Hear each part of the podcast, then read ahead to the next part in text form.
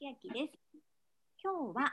ヨガインストラクターの金子さとみ先生とつなぎまして、瞑想ヨガについてお話を伺います。で今日はですね、ちょっと喋ることがたくさんあるので、メモを画面に映しながら今から話させていただきます。里見先生は双方向型オンラインフィットネスサービスの中で顧客満足度などを含む6冠を獲得したオンラインフィットネスサービスソエルでもインストラクターをされている現役のヨガ講師です。先日、メディテーションコーチスペシャリストという瞑想指導のコースを修了された瞑想にも詳しい先生なので、今日はいろいろと教えてもらいたいと思います。また、里見先生の瞑想ヨガのオンラインレッスンのご案内もいたしますので、ぜひ最後までご視聴ください。では、里見先生、よろしくお願いします。よろしくお願いします。マインドフルネス瞑想という言葉は、私自身は数年前からメンタリスト DAIGO さんの YouTube ですとか、ニコニコ動画、e ラボなどでよく耳にはしているんですが、日本でどれぐらい流行っているかと言いますと、マインドフルネスを日本にも広めている会社、ラッセル・マインドフルネス・エンターテインメント・ジャパンの記事によると、現在日本ではマインドフルネスを月に1回以上実践する人口は193万人。金額にして年間あたり440億円がマインドフルネス関連のコンテンツに使われています。また、今後、マインドフルネスを行ってみたい人は935万人いるとされ、2023年までに市場規模は現在の約5.7倍にあたる2500億円にまで成長する見込みです。では、ここから早速、里見先生に質問させていただきたいんですが、なぜ瞑想なんでしょうか？はい。もともと現代社会はすごくストレスが多いなと思ってるんですけれども、今年は特に新型コロナウイルスの影響で、ストレスを抱えて抱えている方がすごく多いなと思います。そのストレス低減に効果がある瞑想が今、その理由によって注目されているのではないかなと思っています。なるほど。コロナでストレスが溜まって、それで、え瞑想を始めたいっていう人が増えてきているような感じなんですね。はい、ちょうどその瞑想をすると前頭前野の脳の前頭前野のところの活性化がしていくので、その活性化していくと扁桃体っていうところの働きが逆に抑えられていきます。でその扁桃体っていうところはストレスだったり不安だったり心配事っていうところに大きく関わることなので、今、それでもすごく心配事が減っていくっていう面でも、皆さん、瞑想したいという方が増えているのではないでしょうか。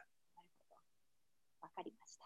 で、瞑想に今、ストレス低減効果というふうに教えてもらったんですが、それ以外にも効果が、魅力がありそうなんですが、他にはどんなことがありますか？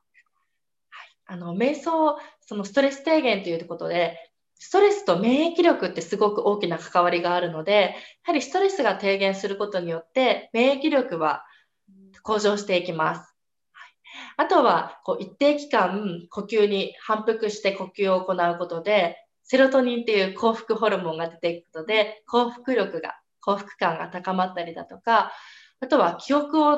蓄積していく海馬というところの働きが盛んになるので、記憶力が向上したり、集中力ももちろん向上していきます。はい、まだまだたくさんあるんですが、そんなところでしょうか。今聞いただけでもすごい魅力がたくさんある、えー、瞑想なんですが、瞑想と聞くと、いまだに怪しいですとか、あとネットとかテレビとかでも瞑想をするとわがままになる、うつが悪化したというネガティブな報告もありますが、それに関しての見解はいかがですか？はい、あのアメリカで今、瞑想の施設が2500箇所ぐらい、瞑想だけの施設があると言われています。でなぜそんなにアメリカで流行ったかというと、1980年ぐらいに、アメリカのマサチューセッツ大学の医学大学院のジョン・カバット・ジ博士という方が、fMRI という脳のどこが発火しているかっていうのを調べる機械によって瞑想すると脳のどんな効果があるかっていうのを研究し始めてたんですね。はい、そのことによって瞑想はストレスの低減に効果があるっていうのが分かったのでストレス低減法として8週間のプログラムを作りました。はい、その8週間のプログラムそしてすごく論理的にの瞑想がストレス低減に効果があるっていうことが証明されたので大手企業の Google さんだとかが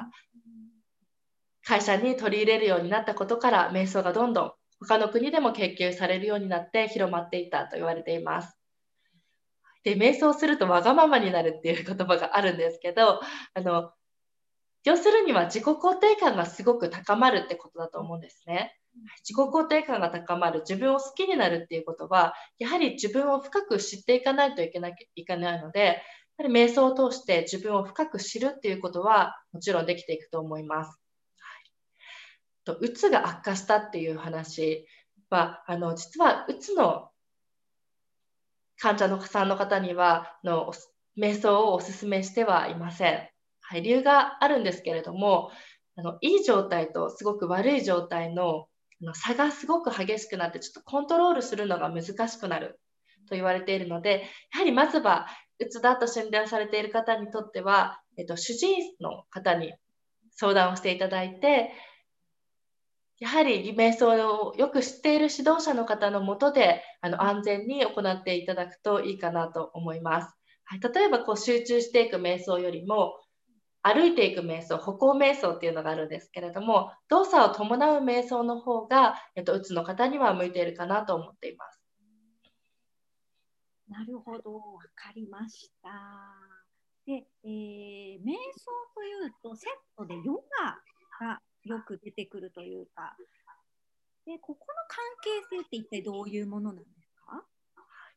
あの瞑想とヨガってなんか別々のものっていう感じに思われがちなんですけど実はヨガっていうのはもともと瞑想だったんですね。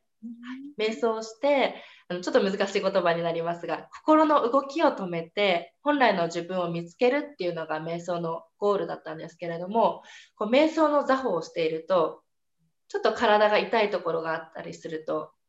集中できなかったりもしくはこう背骨が丸まってくるともうあの瞑想しなけれしない方がいいって言われているくらいなので、やっぱりしっかりとこう背骨を立たせていかなければいけない。はい、そのこの姿勢を保っていくためには、瞑想していくためにはですね、体を整えていく体の健康が大事だということで、後からヨガにポーズ、アーサナっていうのが加わったと言われています。はい、なので、瞑想ヨガのクラスでは、背骨周りをほぐしたり、胸を広げて呼吸深い呼吸を促したりとかして、あの体を整えてから瞑想に入ることで、瞑想に入りやすくなるっていう効果があるので、はい、きっと瞑想とヨガっていうのはすごくいいの組み合わせというか、プログラムだと思っています。なるほど瞑想だけということでもなくそれを瞑想するために体もきちんと基礎作りをしていくみたいなことも必要になってきそうですね。はい。はい。で、そうなると、じっとしていられない人にとっては、同じポーズを続けるですとか、瞑想ってハードルが高そうな気がするんですけど、1日どのぐらいの時間やったらいいとかありますか、とまずは、えーと脳がしんどいと思ったら絶対に続かないので、いきなりちょっと根性論で30分やるぞっていうのは絶対にしないでください。あの、まずは本当に1分、1分半ぐらいから始めていくことをお勧めします。こうやって短い時間を断続的にやっていくことで、瞑想が深まっていくっていう効果もありますし、次の瞑想が楽しみだなと思うところでやめていくのが続いていく秘訣だと思います。なるほど。そうであれば、あの短い時間でできるとなるとこうやってみようチャレンジしようっていうふうに思える人が増えそうな感じですね。はい、で、えーと、今いろいろと里見先生にお話を伺ってたんですがなんとこの里見先生の瞑想ヨガのレッスンをオンラインで受講することができます。平日午前中に30分間30分間 Zoom というアプリを使ってリアルタイムで先生のレッスンを受けられます。私が運営していますダンスとエクササイズのグループアンドウィーのオンラインヨガのページに詳しいタイムスケジュールをキンキンにアップいたしますので、下の説明欄からぜひご確認ください。では最後に先生からこれから瞑想を始める方に一言あればお願いします。はい。まずは1分1分半でもいいから座ることから始めてみましょう。でも瞑想よくわからないまま一人でやるってすごく不安だと思うので、そして瞑想は、瞑想が深い方と一緒にやると、瞑想が一緒に深まっていくっていう効果があるので、ぜひぜひ一緒に瞑想を始めていけたら嬉しいです。